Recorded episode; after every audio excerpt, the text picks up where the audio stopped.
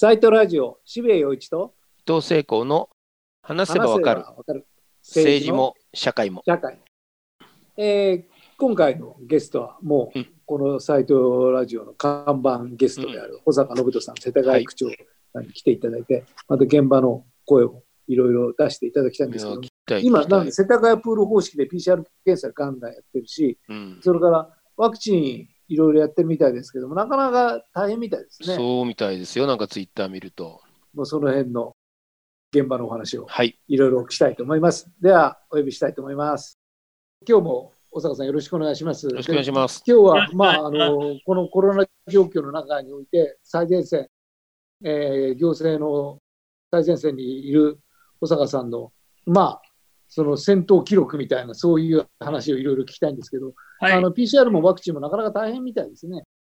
はい、そうですね、えーとまあ、PCR の方はあの、うんまあ、緊急事態宣言を菅首相がまあ一応延長1ヶ月ということでしましたよね。うんはい。その時にあのなんか基本的対処方針などという、まあ、政府の方針の中でですね、えープール方式をおぜひ使うようにと。うんそれから、えー感染拡大をしているところにおいて、えー医療機関、あるいは高齢者施設を重点的に、えー検査をするように、都道府県に、えー計画を作るよう、まあ、指示したみたいな、そううんそういう文面が入って、実はなぜか産経新聞だけが報道してるんですけども。まあ、ということで、一応、その世田谷でやろうとした、えーまあ、現に今、社会的検査も1万人をお今週で超えたんですけど、おお、すごいですね。早いですね。まあ、そういう、えー先回り検査ですよね、一つはね、症状がある人だけを追いかけるんではなくて、先回りして検査する、それから大量の検査が可能となる、えープール方式、はい。この2つ、8月にあの提唱したものはすべて、えーまあ、国の認めるところになり、まあ、国の、おーまあ、予算で、うんえー各地方が実施できることになったとうんいうことが、まあ、第一歩、ちょっと時間がかかりすぎって感じはしますけれども、でもだいぶ変わりましたね、国も。まあ、変わりました。うんやはり8月当時はね、無症状の人を検査するということに対して、うん反対論も強かったですようんね。そうですね。まあ、というようなことで、あのまた社会的検査の方が広がると同時に、えーまあ、ワクチン、これも本当にワクチンという報道を聞かない日はまあないというぐらい大変、えーまあ、話題盛り上がってますが、伊藤さん、どんな感じで捉えてますか、ワクチン。いや、もう、あの、保坂さんのツイッターを見て、ねなんでこんなに国は次々方針を変えてるんだろうって、これははい本当、地方自治体の人たちって本当大変だなと思っておりますよ。そうなんですね。うんあの実は、まあ、渋谷さんもあの、まあ、ある意味でね、人が大勢集まるというところでの、えーイベントなどをずっと手掛けてしてますけども、まあ、92万人対象なのかね、それとも16歳、えー以上の方が対象だよと、これでだいぶ違うわけで、12万人くらい違うんですよね。うんでそれすらいまだにはっきり言ってないんですよ、国は。そうか。薬事承認の時にあの明かすと。うーんそんなバカなと。そんなバカなですよ。明明白なんですよ、実は。うんあのやった国はないわけですから、はあアメリカ。はい、であとやっぱり今、一番困っているのは、こあのっていうか、えー何なんだこれはと思っているのは、うんまあ、去年からですね、えーと、ファイザー社のワクチンが早く来そうだってことは分かっていたわけですよね。うんで、この M、メッセンジャー RNA ワクチンって、すごくあの壊れやすくて、まあうん、初めてこれにあの世界中で使うもんで、えーこの運搬などは非常にこうセンシティブだよということを、まあ、厚労省は説明をしてましたし、まあ、ワクチンの専門家っていうか、開発している方にも、世田谷区にも来ていただいて、同じことを言ってました。だから、零下75度という、まあ、超低温で、うんなるほど。で、当初はですね、渋谷さはい。運べないって言ってたんです、これ。おーすごいですね。うん運ぶなと言ってたに等しいですね。うんなのへでー、まあ、同時に自治体はその零下75度という超低温のディープフリーザーを、うんあのまあ、置いてですね、そこで集団接種ってことを考えたわけ。なるほど。ところが、まあ、年末くらいになってですね、あのまあ、冷冷凍ということであれば、そのえーまず医療関係者のこう、えー医療スタッフが多い病院をうん。あのベースキャンプにしてですね、そこからサテライトであの医療機関に運ぶということまでは、まあ、いけますよということを、まあ、言ってきたわけなんですね。うん。はい。ええまあ、そこまでは良かったんで、ところがまあ最近になってですね、小分けしてバイク便でみたいな話も 零下、零下何何十度ななのに。で、これはですね、その基本的な条件が、あのえー屋外なのか、うん屋内なのか、うんえーなんかその夏なのか冬なのか、もう全然その条件があの週替わりで変わるっていうような。ことになりますよね。うんで、まあ、渋谷さん、厚労省に聞いてみたんですよ。どはいうしてこんなに変わるんだと。はい。しかもうちのあの職員が探してきたのは、1月えっと1月13日の時点でですよ、はいある自治体が厚労省に聞いてんですよ。おえうんーこれあの、1000人分ってのはそのうちの町では多いので、うん少しこう分けていろいろ分散させたい、うんはいその厚労省の答えは、いや、それはできませんと、おそう答えてるんですよ。えー、はい。で1月22日、1週間後には、その練馬区で考えた小分け方式、うんはいこれを先進的モデルだって推奨してきたんで、はい。どうなってんの、これはと。コロコロ変わりますね。そうなんですね。で、ここから先が非常に私にとっても怖い話で、うんまあ、国の責任は、ワクチンを自治体に届けるまでだと。ね、うんそれから自治体がどういうふうに小分けしようが何しようが、うんその自治体さんの責任ですよっていう。すごいひどいですね。いやいやそんそな。の責任じゃないというようなことを言うし、ワクチンメーカーは本当にそれなんか言ってこないんですかっていうと、やっぱりあの問い合わせては来てるみたいですね。ーうんバイク便などで本当にやるのかっていう。あー。えーなんでこれはもう大混乱ですよね、全部そうですね。だって、まあ、テレビ等でですね、これクリニックで打てるんなら、その自治体は苦労してですね、そんな集団接種会場を抑えて、そりゃそうだ。このシステム設計して、人を配置してって今やってるわけですが、うんそもそもまあ、お医者さんいっぱいありますからね、東京特に。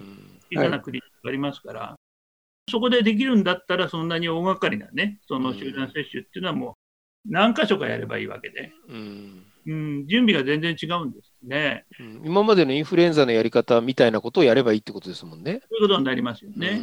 うん、ただ、我々が聞いていたのは、そのえーもう一つ、ファイザーとモデルナ社は M、えーメッセンジャー RNA ワクチンだけれども、もう一つのアストロゼネカ社の方は、あのいわゆる不活化ワクチンってやつで、あのわ我々がよく親しんでいる、うん。今までよく使われているワクチンなんで、温度なんか、あのそんな厳密なあのこの超冷凍なんてことはないので、なるほど。これなら町医者のそのクリニックさんでも、うん。ものが扱えるんじゃないだろうかとうん。いうことだったんですよ。だからまあうん。それも、あのクリニックも含めてやっていけばいいかなとは思ったんですが、うん渋谷さん、こんなにコロコロ変わるってどうですごいですね。だってその情報は基本的に国が持っているわけで、別に地方自治体がその製薬会社から輸入して話をしているわけではないわけで、で最終的なそのなんていうか管理責任からそのなんか方針決定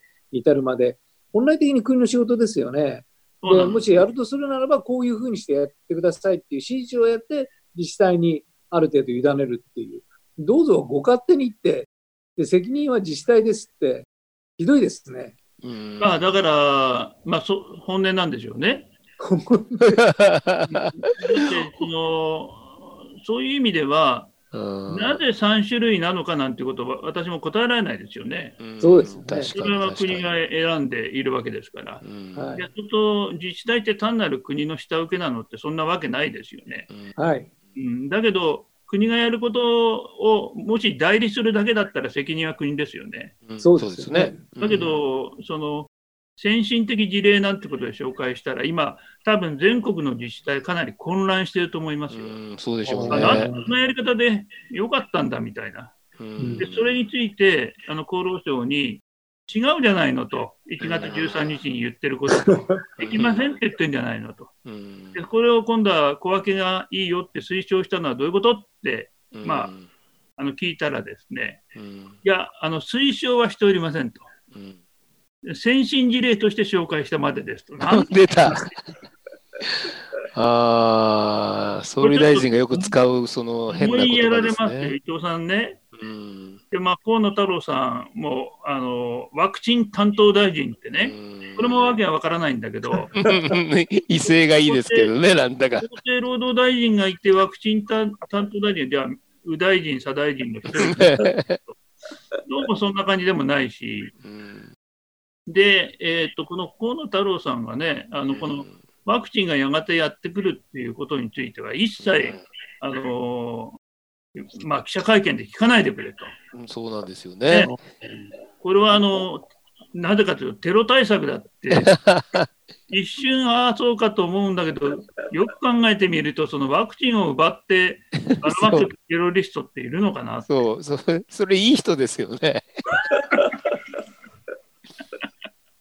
いや、それでね、そのまあ、やっぱりこの河野太郎さんが出てきたその混乱の一つは、データベース問題なんですよ。うん、そうですね。まあ、そもそも厚労省で、例えば伊藤さんにワクチン打ちました、うん。ファイザー社でした、で、次はいつ来てください、渋谷さんに打ちました、うん。え次はいつ来てくださいっていう、その接種した、えー記録ですよね。うん。これって一番大事じゃないですか。うん。ところが国が作った V シスっていうシステムにはですね、ちょうどそこは抜け落ちていたんですね。うんないんですよシステムに。どうやるんですかってここを聞聞くとですね、うんえーまずあのクーポン券を持ってきてもらいますと。最初言ってたクーポン。券の中に、えーまあ、あのそのクーポン券を見てですね、その自治体側で接種済み表っていうのを渡すと。うんそこにシールを貼るっていうね、超アナログなんですよ。うんなんかララジオ体操みたいな話ですよね。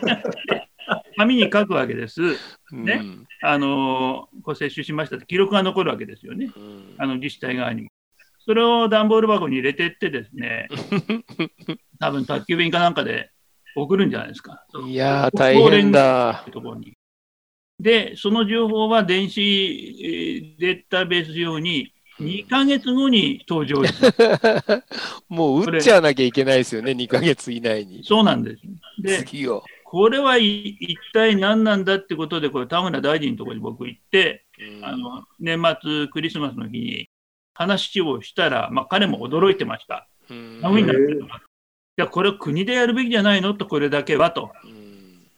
だって全国統一ですからね、3種類のワクチンだし、で国でぜひ作ってくださいよ。言って、結局年末に厚労省から電話があって、うんあのーやっぱり国でできませんと、うん自治体さんでやってください、うん予算はあの考えてますから、うんあもうできないっていう返事だなと。渋谷さん、やっぱり作らざるを得ないですよね、こう独自発注してね。そうですね。だって打たなくちゃしょうがないですよね。だから1月4日からですね、もうその業者選定のこう仕事とかいろいろ始めてですね、こんな具合にね、じゃあ QR コードで読むのがいいのか、バーコードであの読むのがいいのかっていうのまあいろいろこうシミュレーションして、まあ、あの予約して、で、その時間に来た方が打った、打たない、この会社っていうのは全部わかるようなシステムはほぼできようとしていたところで、河野太郎氏が登場したんですよ。うんおこのデータベースがないとは何事だと。うんで、デジタル、平井デジタル大臣がですね、うんマイナンバーとうつなぐ後期であるとうん言って、なんか国の方でそれをやるようなことを言い出した。うん、そうです、そうです。あれやらないんじゃなかったの？で 厚労省に聞くと、うん、あの国のシステムと言ってるのは、私たちではありませんと。うん内閣官房の方でやってるようですと。うん私たちもわからないんですって、こういうんです。はあ。どうですか、これ？いやもうそれはもう第二次大戦末期の 完全に日本の状態ですね。各部隊が全くわけわかんないっていう。だから、その大イベントの主催者、責任者が、あのなんか2人になってみたり、3人になってみたり、あの3本の煙突みたいなもんで、こう角度によってですね、あの見えなかったりしてというね、うんどうですか、渋谷さん、これ？すごいですね。しかし、やっぱりその現場からのそういうなんか瞑想ぶりっていうのはなかなか上がってこないですよね。そのうんいわゆる我々みたいな生活者レベルのところまで。やっぱり難しいですね。まあ、ちょちょっとあざといなと思うのは、こうん河野氏、まあ、河野太郎氏も言うことは毎日変わるんです、それでいてね。自治体に負担あの、やっぱり入力してもらいたいと。でも、うちはシステムとか作ってるからとてもできないよ。じゃあ次の日はこう負担はかけませんとか。まあ、毎回変わるんですが、うんちょっとあざといなと思ってるのは、毎日公表したいって言ってるんですよ。おーあ例えば世田谷区で何パーセントとか、ね。あ何人とあか、えー愛媛県のどこどこ市ではどんくらいとか。なるほど。でこれこそ自治体間競争を、あのもうなんていうのかな、その毎日出ますよ、そのニュースとかワイドショーで。んそうです。ね今日。は今、今その感染者数が出てるように、今日は何人です、どこが一番です？みたいな。うん。これ、いますよね。いいですかと、まあうん、給付金10万円は早い方がいいですよ。だから、早いきあの急ぐ競争は必要だったと思うけど、超特急流しそうめんみたいなの、そんなね、早くどんどん修理しろって、そういう話じゃないですようねん。ししかも人口の多い場、ね、行政の区画は、その分ね、なんかまるでやってないみたいに見えますもんね。そうなんですよね。うん。あのまさに、えー92万人だったらあの9万人やってもですね、うん10%になっちゃいます。うんで、やっぱりこういうその自治体に、その、なんていうのかな、その、いろいろ今、これだけ2度目の緊急事態宣言で苦しい思いしてる方、すごく多いと思うんですね。その時に、やっぱりこの、何をやっているのだという、なんかその矛先は、やっぱり自治体に向かうんですね。うんで、それをまあ、あざといなと言ったのは、そういうこう、競わせるような、うんまあ、ことは、本当は安全面のために考えてほしくないなと思うんですね。おっしゃる通り。なんかこのコロナに関しては常にそういうやり方が国からなんか展開されていてなかなか難しいですね。で、ね、手柄は自分たち責任は自治体というもうんうかなり、かなり明確な意図が透けて見えますよね。あの今日昨日のニュースでショックだったのはですね、あのココアが機能を停止していたそうそうそうっていう、去年の11月からでしょ、しかも。いやい9月じゃなかったですあ9月でしたっけ、もええう全然動いてないの、なんで黙ってたんだろう、本当に。ひどいですよ毎ね。日見ながらね、チェックしていた人は時間返してくれって言いたいですよね。本当ですよ。うん、台湾と全然違うんだもん、日本。ひどいなと思って。ひどいですね。うんまあもう僕はもう敗戦国だと思ってます、今。台湾とかがあの新しい戦勝国なんだなって、これは負けてるんだなって、もしも、ま、勝ち負けで言うならね。ですね。まあ本当にそうですね。うん。まあ、ただ、この満員電車は変わらず、相当人はああのガクッと減ってはいない、まあ、東京でもあのいわゆる陽性になる方はかなり急激に、まあ、下がってきてはいるんですね。うん僕はここで心配なのは、まあ、伊藤さん、どうですかね、やっぱりその虫が動き出すっていうかね、うんあの数字が少し下がってくると、うんまた GoTo やろうとか。言いそうですよねか。出そうじゃないですか。いいそうなんか何回間違っても、何回失敗しても、もうちょっと待たなきゃダメですよね、少なくとも、ね。かなり待たなきゃダメですよ。うんでも何なんでしょう、その、こう、学ばない、あの、好きというかね。いやもう、うーん、なんかね、利権だけで動いていいる右往の州なっちゃになっちゃったんですね、日本という国が。だけどやっぱり庶民、人々の方が、そこはもう考えていて、また同じことになるぞと、今度やったらですね。だからさすがにすぐにはやらないと思うんですが、うんだけど、やっぱり随分遠回りっていうか、迷走してきたなとうん。思うし、あの伊藤さんですよね。あの、政治っていうのは関係ねえやっていううふうんに思ってた人も多いと思うんだけど、うんうん命握られてますよね。そうなんですよ。今すごく意識がみんな変わってると思いますし、ものすごくきちんと起こってますよね。うん。うん、だからやっぱ保坂さんみたいな人が引っ張ってってくれるしかないんじゃないかと僕は思ってますけど。いや、まあ、ひ引っ張るというか、とにかく開きたいですね。なんかいろんなものが、あの、えーなんていうか、思惑で、うん、隠蔽されてますね。あそうですね。で、本当のことは一つしかないわけで、うんそこをあのいろいろこう、オブラートにくるんで、あのしかもいろいろな角度で光を当てたりしながら、あのこうい一番問題はあれなんですよ、そのファイザーのワクチンがうん途絶えないで本当に来るのっていうのは最大の疑問なんですよ。そうですね。わからないですよね。明らかにされてないからもう接種会場は万端整ってるけど、ワクチン来なかったんで、中止っていうことも起きてるじゃないですか。うん、あ、そうなんだ。うん、お起きてるんですよ。うん、それから、どどこだあのえーヨーロッパではそのワクチンが途絶えたんで辞任した大臣も出てきうた。ん。そのくらいちょっとこう、ななんか、まあ、ある種、その絶望的な状態にこうあのそれぞれのあの社会があのきしんでますから、うん。そこでなんかもう、ちょっとこう、異常なぐらいにその監視は集中しますし、それが少しでも途絶えたり、えー遅れたりしていると、なんか直接の苦情は私に来るような気がするんですよね。うん 何やってんだという。そうですよね。行政のね、ち地方の行政の形に。だからそれこそ河野さんが情報公開っていうふうに言うんだったら、それこそあのほネット上でですね、今、ワクチンをこのぐらいのこういう量でこういうふうに供給されまますよ、うん開示してくれればね、本当ですね。余計に心配しなくて済むわけなんですけどね。そうですね。全面開示ですよね。うんだから本当の情報を開示しないまま、都合のいい情報だけ非常に恣意的になんか、いかにも開示してる風に展開するっていう、まあ、保坂さんがあざといとおっしゃいましたけれども、そういう意図がなんか見えてきますよね。で、やっぱりそういう中で保坂さんのように本当にしっかり論理と言葉を持ったあの自治体の組長がこういう形でどんどんどんどん発言していくっていうのはすごく重要で、うん。やっぱり我々も、あ、なるほどねって、そうなんだ、そこまでコロコロ変わってるんだっていうのは、まあ、大きな気づきになるわけですよね。そうなんですよ。うんでここまでとは思ってませんでした。うんなんかね、不思議なのは、やっぱり尾身さんをおはじめとした分科会、感染症の、まあ、専門家、はい。まあ、ある意味であのちょっと社会的検査にも理解はあの少し遅かったというふうには思いますけれども、うんはい。あの海外の話が全然出てこないんですよね。あはいあ、うんなるほど。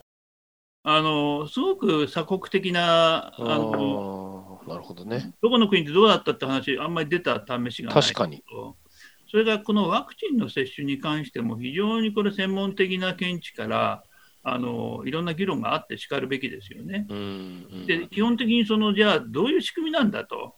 例えばあのワクチンを打って、えー30分間は一応待機する場所を作るんですよ、渋谷はいで、これがあの体育館の中でも相当あのスペースを占めるんですね。あうんで、何のそのショック状態がそこで起きるのかっていうことをその専門家に聞くと、実はあの油って書いて、質って書いて、うん皮質ってありますよね。はいはいはい。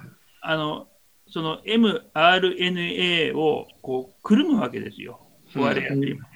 で、それをあの注射で打って、筋肉注射で。で、それが、あのその皮質が溶けて、そのなるほど。中中に入っていくと。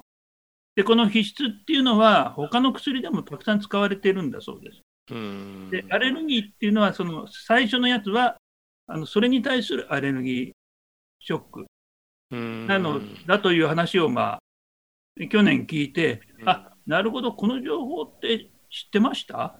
うん。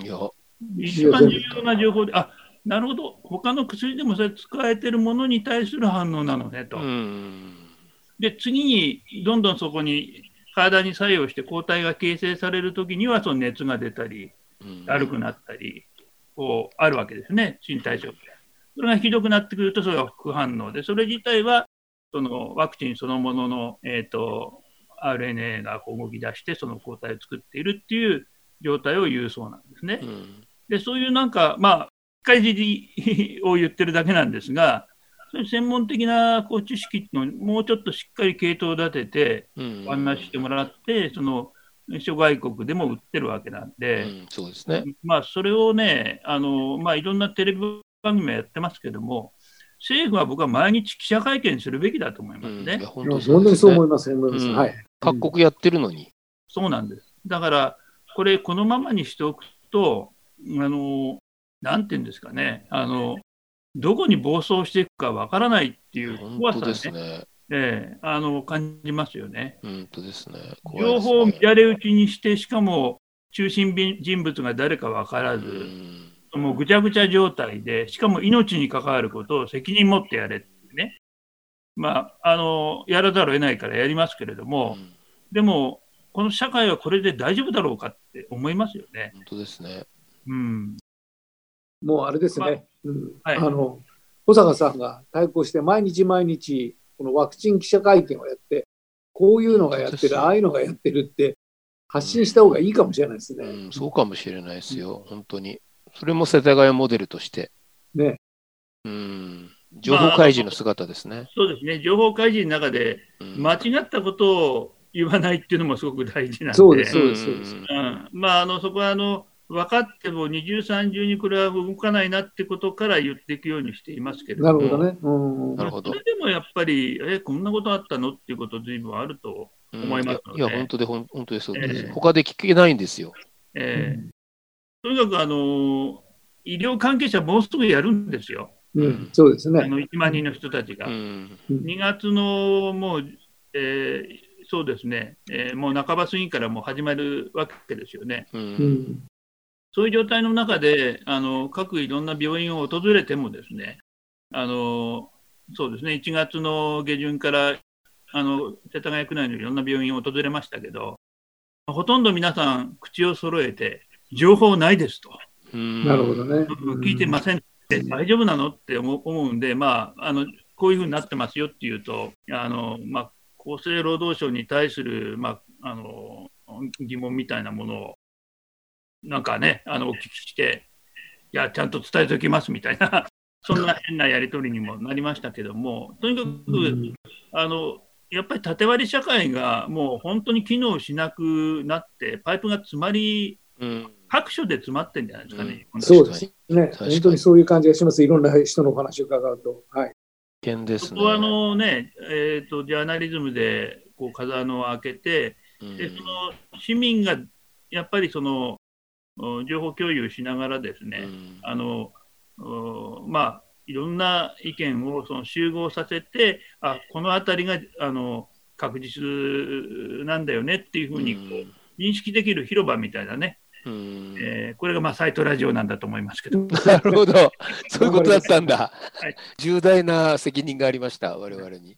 というようなことで、またあのえ次回はあのもっと違う内容の話になると思います。